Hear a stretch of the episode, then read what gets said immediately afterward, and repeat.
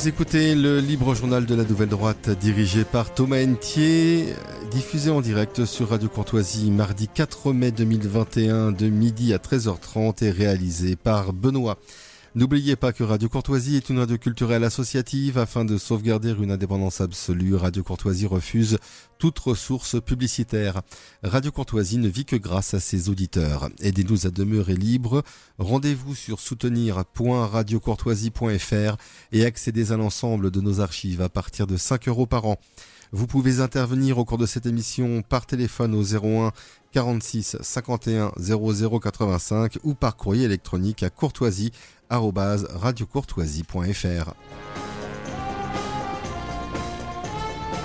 Chers amis, chers auditeurs de Radio Courtoisie, ravi de vous retrouver pour ce nouveau libre journal de la Nouvelle Droite. On va beaucoup parler euh, aujourd'hui de cinéma, puisqu'en deuxième partie, euh, j'aurai le plaisir de recevoir Ludovic Maubreuil, qui publie aux éditions Pierre-Guillaume de Roux. C'est le, dernier ouvrage euh, publié par Pierre-Guillaume de Roux, on y reviendra. Un ouvrage sur Claude Sauté, Claude Sauté du film noir à l'œuvre au blanc. Donc on passera un bon moment autour de ce grand personnage, grand cinéaste français Claude Sauté. Et pour l'instant, je suis avec Guillaume Travers. Bonjour. Bonjour Guillaume Travers. Euh, vous publiez euh, le, on peut dire le troisième volet ah, c'est presque une, c'est une, euh, peut dire une trilogie maintenant, puisque je vous avais reçu pour euh, économie médiévale et société féodale, euh, un temps de renouveau. Pour le deuxième volet qui était capitalisme moderne et société de marché, l'Europe sous le règne de la quantité, et donc vous récidivez avec corporation et corporatisme des institutions féodales aux expériences modernes, toujours au éditions de la Nouvelle Librairie, coédité avec l'Institut Iliade, puisqu'il s'agit de la collection Longue Mémoire de l'Institut Iliade. Alors, pourquoi justement euh, est-ce qu'on peut considérer que c'est une euh, que c'est une trilogie et que ce volet euh, clos, peut-être, à moins que ce soit une, peut-être, sera peut-être une tétralogie, mais est-ce qu'on pourquoi est-ce qu'on peut, pourquoi est-ce qu'on peut considérer que c'est un ensemble que vous Alors, clôturez aujourd'hui? Merci. Il, y aura sûrement d'autres volumes, euh, mais c'est néanmoins une trilogie parce qu'il y a eu un modèle euh, féodal, médiéval, que j'ai, je crois, assez largement réhabilité comme modèle d'économie communautaire, d'économie enracinée, d'économie presque localiste, si évidemment on veut euh, faire un anachronisme. Et puis, euh, il y a eu ensuite un volume sur le capitalisme, donc comme destruction de cet ordre enraciné communautaire pour ne laisser subsister qu'un grand marché mondial abstrait, le libre-échange sans frontières, etc. Et euh, il y a ce troisième volume sur les corporations et le corporatisme qui donc traverse à la fois ce monde euh, féodal et le monde contemporain, puisqu'on en parlera, mais toutes les pensées corporatistes sont des pensées qui naissent au moment du capitalisme comme euh, tentative de trouver une troisième voie. Et donc cette question qui est fondamentale dans cet ouvrage, c'est celle de la troisième voie. Euh, comment peut-on penser des alternatives au capitalisme euh, qui ne soient pas le matérialisme marxiste ou communiste? Et il y a eu toute une fécondité de pensée très intéressante que j'aborde notamment parmi d'autres choses dans ce volume. Alors, quand on parle de corporation, euh, dans le dans le dans le langage courant, je veux dire, si on interroge un, auditeur de Radio Courtoisie euh, euh, sur la corporation, alors on pense au on peut penser au corps de métier. si on on a, et c'est souvent le cas avec nos auditeurs, une culture, un peu de culture historique. On pense effectivement au, au groupement de métiers au Moyen Âge et dans les temps modernes.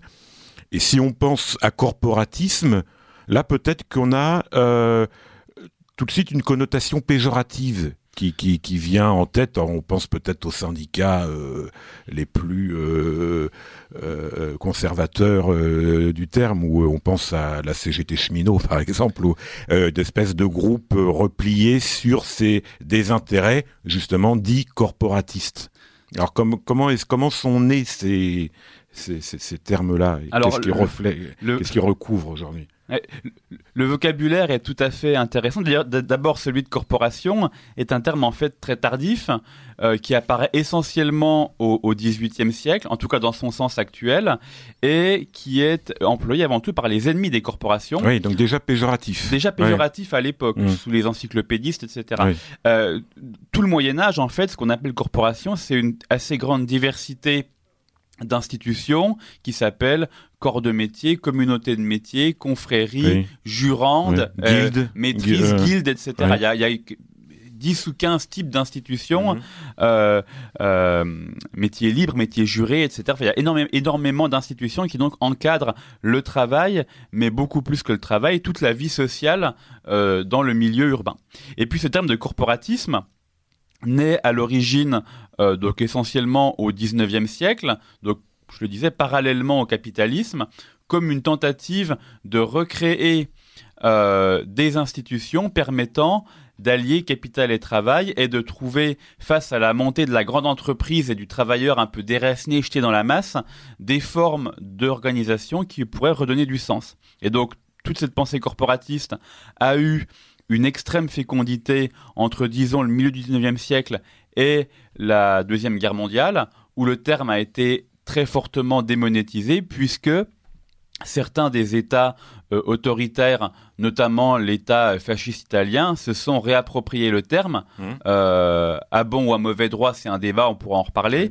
mais depuis 1945, euh, pour faire court, le terme a quasiment complètement disparu, si ce n'est effectivement de manière péjorative pour désigner euh, les blocages, euh, le refus de, euh, de tout progrès supposé, etc. Alors, donc, on va malgré tout retenir le terme de corporation dans le contexte d'abord médiéval, même si effectivement c'est une forme d'anachronisme puisque on ne l'utilise pas à ce moment-là. Mais ça désigne donc un monde de communauté, c'est inséré, ces corporations sont insérées dans un monde de communauté, et finalement, la critique que euh, ces corporations, ces confréries ou ces guildes, euh, ces corps de métier, euh, ces critiques reçues, adressées à partir du XVIIIe siècle, c'est le signe qu'on bascule, qu'on change de monde, on passe d'un monde de communauté à un monde de l'individu? Tout à fait. Je crois que c'est très très frappant. Donc il y, a évidemment une très longue histoire. L'origine des corporations est d'ailleurs assez mal connue, mais en tout cas remonte au, se perd dans le, haut Moyen Âge. Euh, et peut-être un des grands thèmes que j'avais euh, souligné dans mon livre Le Moyen Âge, c'était vraiment que pour comprendre ce monde féodal, c'est vraiment un monde de communautés qui s'emboîtent les unes les autres, un monde de communautés concentriques. En milieu rural, on a la communauté villageoise. Et au moment où les villes renaissent au XIe, XIIe siècle, le monde qui s'y installe est avant tout un monde d'artisans. Et la, corporation va jouer dans ce monde urbain le rôle que jouait la communauté villageoise dans le monde rural. Donc un rôle certes économique d'organisation des métiers, mais aussi beaucoup plus largement une communauté de vie, une communauté qui célèbre euh, des processions, des rites, qui a un saint patron, qui organise des banquets, des processions, qui organise les enterrements de ses membres, etc., etc., des mariages, etc. Et donc euh, c'est vraiment une institution propre à un monde qui se pense avant tout par l'appartenance communautaire. On entre comme dans une corporation euh, de bouchers ou de charpentiers presque comme on entre dans un ordre religieux. Mm. Euh, et, c'est un engagement qu'on prend pour toute sa vie. On ne sait pas comme aujourd'hui où on va exercer un métier pendant six mois ou deux ans, puis changer, etc. Pas du tout. C'est un engagement extrêmement structurant, extrêmement fort. Et on n'entre pas comme on veut. On ne devient pas coutelier euh, à Paris au XIIe siècle, euh, au XIIIe siècle, sans rentrer dans cette organisation. Tout à fait. Donc c'est évidemment une contrainte à l'entrée assorti d'un très long processus d'apprentissage d'un métier, parfois d'un compagnonnage qui dure des années, etc. Donc c'est vraiment quelque chose, un engagement très fort et qui, encore une fois, n'est pas purement économique. Les modernes ont eu tendance à, ne voir la corporation que comme un, monopole ou une institution économique, ce qu'elle est en partie, mais elle est beaucoup plus que ça. Elle est vraiment une communauté euh, de vie, une communauté également d'entraide, où celui qui se blesse dans son travail sera aidé par les membres de sa corporation, donc un rôle de solidarité communautaire qui est très important. Et donc effectivement, ces corporations ont évolué au fil du temps, mais je crois que la principale raison pour laquelle les, les modernes, notamment à partir du XVIIIe siècle, ne peuvent plus les comprendre, c'est effectivement, comme vous le disiez, euh, que le grand projet de la modernité, le grand projet des Lumières, c'est de tout repenser à partir de l'individu et de dire, voilà, l'homme est un individu avant d'être le membre de communauté, et donc, dès lors que euh, l'individu est tout et la communauté peu de choses, quelque chose de purement contingent, de purement secondaire, eh bien effectivement les corporations n'ont plus guère de raison d'être. Non seulement elles n'ont plus guère de raison d'être, mais euh, finalement on les critique pour, euh, on dirait aujourd'hui peut-être limiter le potentiel de croissance économique, pour être créer un, sous-optimum économique, alors que justement vous le dites, ça n'était pas leur, leur objectif euh, euh, premier ou unique. Tout à fait. Je crois qu'effectivement, aujourd'hui, on a tendance à ne voir l'économie que sous le prisme de la croissance et du potentiel ou non de telle ou telle structure à favoriser la croissance. C'est pas du tout le problème du Moyen Âge. Le problème du Moyen Âge ou de la pensée traditionnelle plus généralement, euh, c'est alors beaucoup l'ont dit, mais l'un de ceux qui l'a dit particulièrement bien, c'est Werner Sombart, qui parle d'économie de, de, subsistance. Et l'idée est la suivante, c'est que bien, le monde médiéval est un monde de statuts sociaux où nul n'est exclu et chacun se définit par rapport à un tout organique. Et donc, l'idéal, c'est pas d'accumuler toujours plus, mais c'est de vivre au niveau auquel l'ordre social nous place. Et donc celui qui hmm. est euh, euh, qui a passé une maîtrise et qui a produit un donc qui est dans la corporation, par exemple la, voilà des couteliers ou des charpentiers ou des bouchers, eh bien a acquis une maîtrise d'un art. On parle beaucoup d'art, d'ailleurs plus que de métier ou de travail. Enfin, hmm. on, parle beaucoup d'art euh, et, et, qui donc à ce titre a droit à un certain statut. Et donc le rôle de la corporation est de protéger ce statut en effectivement restreignant euh, la concurrence, la publicité, etc. Il est passé, on passe d'apprenti à compagnon, de compagnon à maître au bout d'un processus euh, bien euh, défini justement par les, textes, par les chartes. Et donc l'idéal, plus que celui de l'accumulation, est vraiment celui de conférer à chacun, quel qu'il soit, sans exclusion, un statut plus ou moins élevé en fonction de qualité propre, plus que de quantité d'argent qui peuvent être qui peuvent être produites. Hmm en, vous écoutant, euh, je pensais euh, à la loi Macron euh, d'il y a quelques années des chauffeurs de taxi. vous savez, vous vous souvenez donc le chauffeur de taxi qu'on critiquait, peut-être à, juste cause pour certains, certaines occurrences, mais là aussi métier fermé et donc on va libérer les énergies. Alors le, fameux terme, on va libérer les énergies, on va libérer la croissance et donc on introduit Uber, euh, la société Uber, euh, dans la, dans la concurrence et on ouvre le métier. Il y a eu d'autres, beaucoup d'autres cas, je crois, dans cette loi. Tout à fait. Et en fait, c'est exactement ce qui s'est passé euh, au 18e. Alors, d'abord, avant la Révolution, quand Turgot tente de supprimer les corporations. Mmh finalement pour échouer. Et puis en fait, la, Révolution avec la, loi Le Chapelier, le, décret d'Allard, euh, le, concrétise. Mais c'est effectivement l'histoire euh, euh, du monde du travail depuis deux siècles et demi. C'est cette dissolution du monde des communautés de métiers pour ne plus laisser subsister que le, le, travailleur autonome, individuel. Euh, sans, sans, sans, ces communautés. Oui, et ça, vous le dites très bien. On passe d'un statut où on est EST euh, quelque chose, euh, enfin, un métier, on est coutelier, on est boucher, etc., à une, société où on a, du verbe avoir, Tout à fait. un emploi. Tout à un travail. Tout à fait. Donc il y a une forme de dépossession. tout à fait. Le, le, le, métier est pensé vraiment euh, traditionnellement comme une propriété de l'homme et comme un, au fondement de l'identité. Aujourd'hui, enfin, on était euh, structurellement charpentier et en, en, tant que charpentier, on avait démontré des qualités et ça nous donnait un statut social, une considération, etc. Aujourd'hui, dans le monde euh, libéral, pour, pour, le dire court, celui qui est charpentier, c'est de manière purement contingente, il peut être charpentier six mois, puis changer, etc. Et ce n'est absolument pas un, pensé comme un composant identitaire, ou en tout cas qui définisse ce qu'est l'homme. Euh, or, très longtemps, ça, et ça, je crois que ce changement est, assez fondamental. Euh, le travail n'est plus du tout pensé comme euh, une caractéristique de la personne, mais comme un pur bien contingent qui peut être échangé. En fait, ce qui compte, c'est plus seulement la qualité du travail, c'est le nombre d'heures travaillées, etc.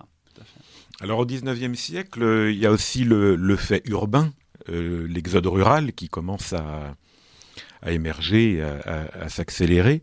Euh, et là, ce fait urbain, contrairement à l'émergence des sociétés urbaines euh, au Moyen Âge, euh, va accélérer justement cette transformation en ce passage de, du métier au travail, à l'emploi, au travail de masse. Tout à fait. Euh, et à la naissance du prolétariat, on pourrait dire. Tout à fait. Alors je crois qu'effectivement, il y a effectivement deux, grandes tendances qui expliquent la fin du monde corporatif médiéval. C'est un, le, changement idéologique, disons l'individualisme dont on parlait, des lumières, etc. Et le deuxième, c'est effectivement ce processus qui compte la révolution industrielle, avec la naissance de la grande entreprise, etc., et toute cette révolution démographique sous-jacente où la population, en tout cas en Europe, explose au 19e siècle. C'est vraiment la grande période de grand essor démographique et par conséquent d'exode rural. Et cet exode rural, il faut bien le comprendre, est un processus de déracinement. C'est-à-dire que tout ce que le monde rural ne nourrit plus se retrouve jeté vers les villes et soudainement, de nombreux historiens l'ont bien montré, mmh. l'individu qui se retrouve dans une périphérie urbaine euh, est coupé soudainement de sa famille, de ses traditions, de tout ce que la communauté villageoise pouvait offrir dans le monde rural et euh, se trouve jeté dans un monde de prolétariat, de, de, grandes entreprises, où de fait, la relation organique qu'il y avait par le passé entre un apprenti et un maître, mmh. etc., au, sein de petites structures, se trouve devenir une relation complètement abstraite au sein de très grandes entreprises où il y a des milliers de salariés pour très peu de, dirigeants. Donc cette relation organique au travail est complètement perdue.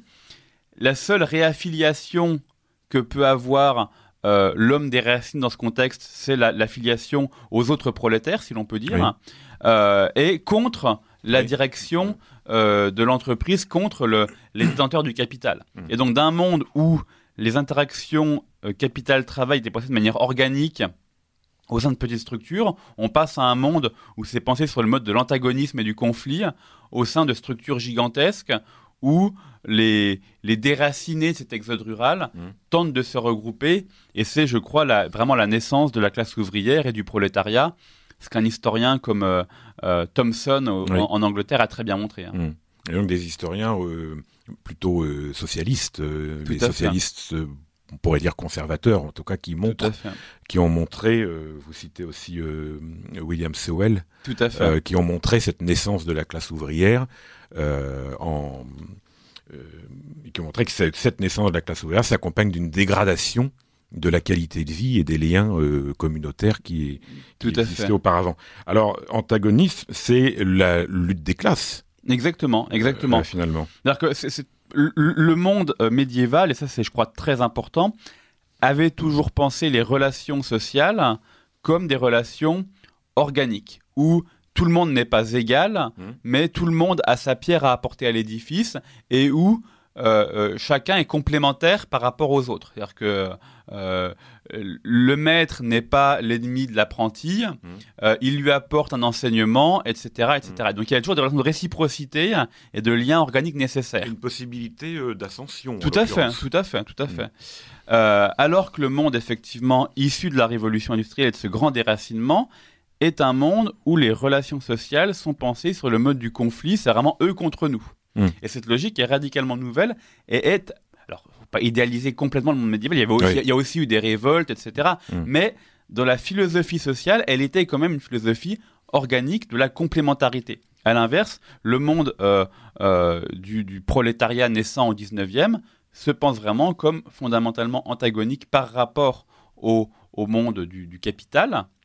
Et précisément, les pensées corporatistes naîtront pour essayer de penser à nouveau frais cette question de la complémentarité et de se dire, ben non, finalement, le, le, le patron et l'ouvrier peuvent avoir des intérêts communs et auraient intérêt à s'entendre, euh, ce qu'évidemment refuse euh, Marx et d'autres penseurs du, euh, du, euh, du, de la révolte sociale. Alors quels sont justement ces courants de pensée et ces penseurs qui, à partir de la deuxième moitié du 19e siècle, vont essayer de faire revivre euh, cette notion de, corporation Alors, les, premiers sont certainement des penseurs euh, catholiques sociaux. On pense notamment à, la Tour du Pin, qui est le grand penseur du, catholicisme social au 19e en France, euh, et qui est vraiment moteur sur ces questions, même au-delà de la France.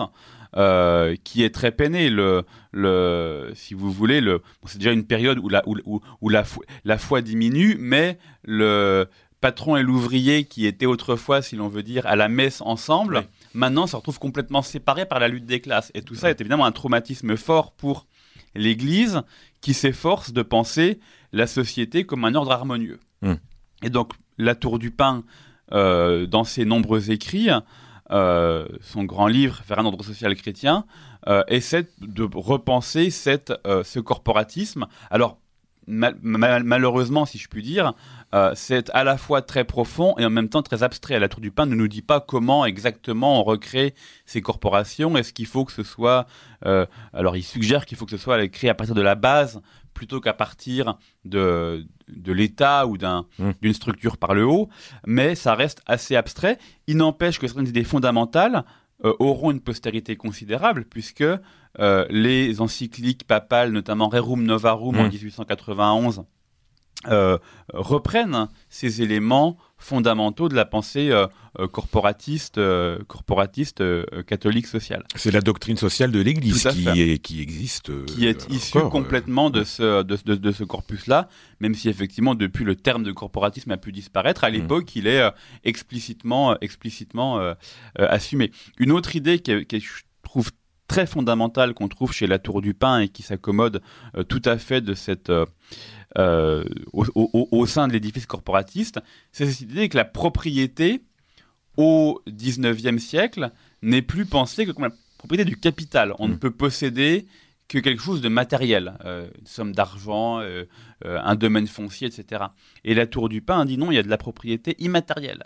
Il y a la propriété du métier, il y a la propriété de tout un, patrimoine culturel, etc., qui doit être traité juridiquement de la même manière. Et donc, euh, euh, il dénonce toutes les évolutions juridiques euh, en matière de propriété qui, qui se font euh, à l'époque et qui fondent cette révolution industrielle. Donc voilà, ça c'est vraiment un des courants corporatistes essentiels. Et il y a ensuite, dans la première moitié du XXe siècle, énormément de penseurs qui reprennent à leur compte des idées corporatistes.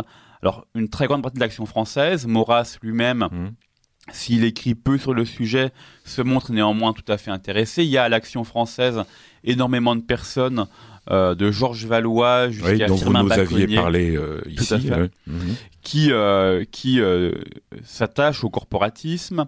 Il y a tout un courant qu'on appelle les non-conformistes des années 30 Oui. euh, qui tentent de repenser le corporatisme. Il y a tout un tas de personnes qui sont devenues très célèbres après-guerre comme Bertrand de Jouvenel, Oui. euh, comme euh, François Pérou, l'économiste, Mhm. etc., qui, dans les années 30, alors qu'ils sont encore assez jeunes, produisent des écrits euh, très marqués par la pensée corporatiste. Je cite un auteur un peu oublié, et pas forcément très important, mais qui, dans les années 30, dit la grande idée à la mode, ce dont tout le monde parle, c'est le corporatisme. Mhm. On est dans les années 30, euh, euh, après évidemment la crise de 29, Oui.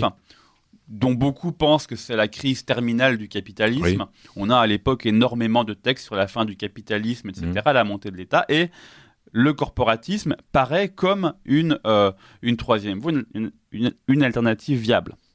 Évidemment, ça ne va pas durer très longtemps puisque les expériences euh, qui s'annoncent seront euh, plutôt malheureuses, Euh, mais il n'empêche qu'il y a eu vraiment une, une très grande vogue de ces pensées corporatistes visant donc à euh, dépasser la lutte des classes pour repenser la solidarité d'intérêt entre différentes fractions de la population. Et donc toujours, vous, vous citez cette troisième voie, toujours entre euh, bah, le- l'URSS est né euh, ça, en ouais, ouais. 1921 euh, et le, les États-Unis.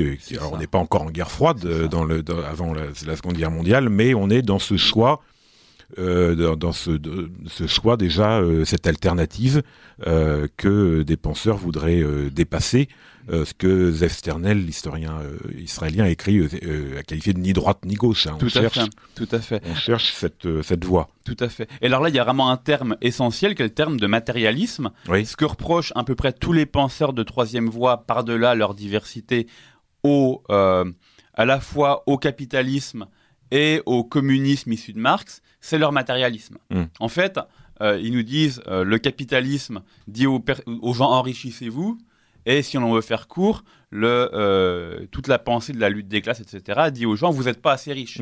Mais ça reste une question de richesse. De, et d'homo economicus. Et d'homo economicus. Alors que toutes les pensées corporatistes pensent qu'il y a autre chose que la pure dimension matérielle, mmh. qu'il y a une question du sens, de la signification dans le travail et dans la vie sociale plus généralement, et donc il faut trouver un modèle économique qui, donne du sens à l'activité humaine. Et ça, je crois, est vraiment, euh, vraiment fondamental. Et donc, en cela, il s'agit effectivement de dépasser l'un et l'autre qui sont vus finalement sous cet angle du matérialisme qui les rejoint fondamentalement. Alors, donc, nous évoquons avec euh, Guillaume Travers euh, les corporations et le corporatisme dans cette première partie du libre journal de la Nouvelle Droite. Vous êtes bien sur Radio Courtoisie. Alors, les années 30, donc évidemment, montée des régimes fascistes. En quoi le corporatisme, en tout cas un certain type de corporatisme, est-il un, euh, j'allais dire, un préalable euh, pratiquement à l'État fasciste? Très intéressant, très profond évidemment. Euh, il y, a, plusieurs choses.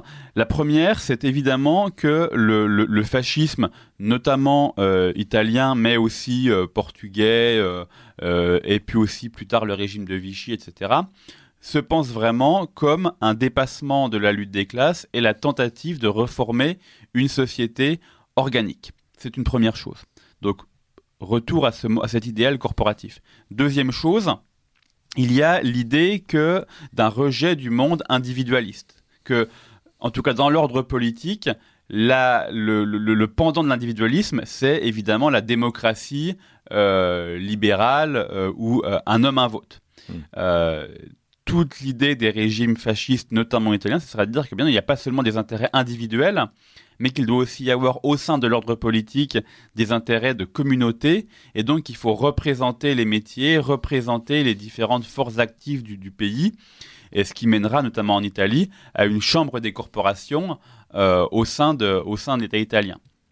Ça, ce sont des choses, je crois, euh, tout à fait, euh, tout à fait importantes la, grande euh, erreur, si l'on peut dire, ou le, euh, ce, qui, ce, qui, ce, qui, nuira considérablement à ces tentatives, c'est évidemment le fait que le monde corporatif médiéval est un monde fondamentalement local. Il n'y a même pas, euh, mm. des fois on dit la corporation des, des, des charpentiers. Non, non, c'est la corporation des charpentiers de Paris, de Nantes, etc. C'est ville, par ville, hmm. et c'est le produit historique de dynamique au niveau tout à fait local, avec des hmm. règlements qui divergent au niveau locaux, etc.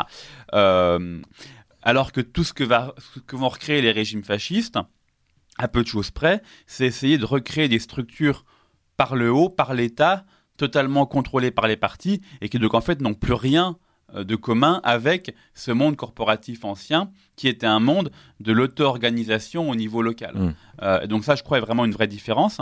Mais outre cela, il est quand même très significatif que euh, les États que créent notamment, qui se créent notamment en Italie et au Portugal, avec Salazar, se déclarent États corporatifs. Mm. donc c'est vraiment central pour eux. Il y a même une, phrase de, de, Mussolini qui dit euh, on, parle de, fascisme, mais en fait, le terme approprié pour nous définir, c'est corporatiste.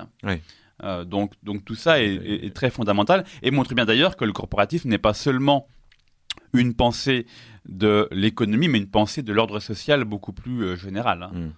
Mais finalement, le parti, puisque c'est la, clé de voûte de ces régimes, le parti va supplanter euh, toute euh, euh, émergence possible de, de, corporations. Tout à fait, tout à fait. On va dire qu'au mieux, l'interprétation la plus, la plus charitable, si l'on peut dire, c'est de dire qu'au mieux, le parti va pouvoir prendre le pouls de la société en noyautant totalement ce monde corporatif. L'interprétation moins charitable, c'est évidemment de dire que tout ça n'avait pas grand-chose à voir avec le monde corporatif, Mm. puisque par définition, le, le monde corporatif il doit être un monde de, de, de- de communautés relativement petites, de relativement auto-organisées au niveau local, et, et c'est avant tout aussi, disons-le, un monde euh, artisanal, un monde de petites structures. Or, le monde euh, du XXe siècle industriel est un monde de très grandes entreprises, et donc penser une corporation Oui. dans une industrie, dans une grande industrie, est-ce que ça a vraiment du sens?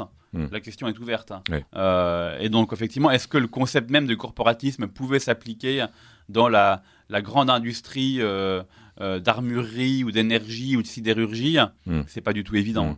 Hmm. Est-ce que c'est la raison pour laquelle également c'est finalement le droit du travail à partir de 1945 euh, jusqu'à aujourd'hui qui va réguler les, euh, les relations au travail, donc mettre peut-être de, l'huile euh, dans les rouages des intérêts euh, capitalistes. Tout à fait. Alors effectivement, le droit du travail prend le relais en, en 45 et dans une large mesure, c'est un droit qui effectivement ne laisse plus l'individu totalement démuni face à la grande entreprise, mais qui conserve néanmoins une logique fondamentalement individualiste. C'est bien l'individu qui est titulaire de droits Mmh. et non la communauté de métier comme c'était le cas par le passé. Euh, et donc toute la logique de l'État-providence du droit du travail reste une logique euh, individuelle, reste une logique où dans une très large mesure, le travail est perçu non comme une propriété de la personne, Oui. mais comme une, une chose juridiquement qui s'échange sur un marché. Et donc tout ce qu'on fait, c'est non pas ramener le travail au niveau de l'homme, mais réguler son prix ou autre chose sur le marché. Euh, ce qu'un quelqu'un comme Alain Suppiot, euh, grand Oui. juriste, a, tr- a très bien montré. Donc il y a effectivement une vision complètement différente de la régulation du monde du travail, qui n'a plus rien de communautaire, mais qui n'est pas non plus euh, l'individu laissé seul. L'État vient au secours de l'individu en lui conférant des droits, mais ça reste une logique profondément moderne au sens où c'est bien toujours cet individu qui, euh, qui exerce ses droits. Alors, vous avez écrit ce, ce livre euh, euh, très très clair comme les deux précédents pour quelque chose, j'imagine, pour de- au-delà de- d'un travail d'historien et de, vous nous narrez finalement la progression d'une pensée. On est là, on est, nous étions en train de dire que finalement c'était difficile de penser la corporation dans le monde moderne. Alors, euh, quels enseignements on peut tirer de votre, votre livre et peut-être quels idéaux euh, on peut, euh, peut-on espérer? Très bien. Eh bien, c'est vrai que tous- mes travaux, euh, euh, en tout cas les trois dont on a parlé ici, ont une dimension euh, historique, mais ont évidemment en tête euh, l'époque moderne et les enjeux qui se posent à nous aujourd'hui. Notamment, un des grands enjeux, à mon sens, c'est tout ce qui touche à la relocalisation des activités économiques, à la recommunautarisation de l'économie et à essayer de mettre en place une nouvelle pensée de l'ordre économique fondée sur euh, les communautés, l'ancrage territorial, etc. C'était évidemment très net dans mon, dans mon livre sur le, sur le Moyen Âge. Et je crois qu'ici, euh, s'il y a, euh, comme je l'écris, peu à tirer des expériences corporatives du XXe siècle, il y a, je crois, un idéal corporatif qui peut demeurer. Et cet idéal, c'est l'idéal d'un monde où les métiers ne sont pas pensés uniquement pour leur capacité à procurer une quantité d'argent, mais aussi en fonction du sens qu'ils donnent et de leur rôle dans l'organisation sociale euh, beaucoup plus générale. Et euh, je crois que dans la perspective euh, éventuelle d'une relocalisation de, de nos économies, d'une organisation davantage en circuit court, il y a une place pour des institutions de type corporatif. Il y en a une que je mentionne et on, on- on la- pense souvent peu sous ce prisme-là, Oui. mais c'est tout ce qui touche aux appellations d'origine contrôlée. Mhm. Finalement, qu'est-ce qui se passe quand euh, des producteurs de, de vin ou de fromage ou de, ou de que sais-je euh, euh, créent une, une, une appellation d'origine contrôlée? Eh bien, ils se mettent d'accord entre eux Mhm. pour appliquer des critères de qualité à la production d'un bien, restreindre la capacité d'autres producteurs du monde entier à euh, nommer un bien de cette manière-là, et puis, euh, outre la dimension productive, ils organisent généralement euh, des fêtes dans des villages, des, des événements annuels pour promouvoir ces produits-là, etc. Mm. Donc c'est vraiment l'idée de recréer des communautés de production avec un idéal de qualité qui ne soit pas uniquement le profit matériel, mais la perpétuation d'une tradition, d'un héritage, d'un savoir-faire. Donc tout ce patrimoine immatériel euh, très important. Donc je crois que c'est un exemple de ce que l'idéal corporatif peut inspirer. Et il y en a certainement d'autres. Si demain il y a une relocalisation partielle d'activités artisanales, eh bien je crois qu'il y a tout un tas de savoir-faire qui pourrait euh, retrouver euh, inspiration dans ce modèle qui a quand même marqué, euh, marqué le- l'Europe pendant, euh, pendant de très nombreux siècles. Et c'est le sens de votre dernière phrase du livre. L'idéal corporatif pourrait alors guider vers la protection des identités et des modes de vie enracinés. Donc espérons que euh, cet ouvrage permettra d'y penser dans les, euh, le contexte d'après-crise sanitaire et les contextes électoraux à venir. Donc euh, merci beaucoup Guillaume Travers. Bien, merci. Donc corporation et corporatisme aux éditions euh, La Nouvelle Librairie euh, que vous pouvez vous procurer sur le site de la Nouvelle Librairie ou sur le site de la revue Éléments et puis profitez-en pour comme ça c'est vous ferez euh, vous en profiterez pour euh, vous procurer les deux premiers titres euh, de Guillaume autour de ses réflexions.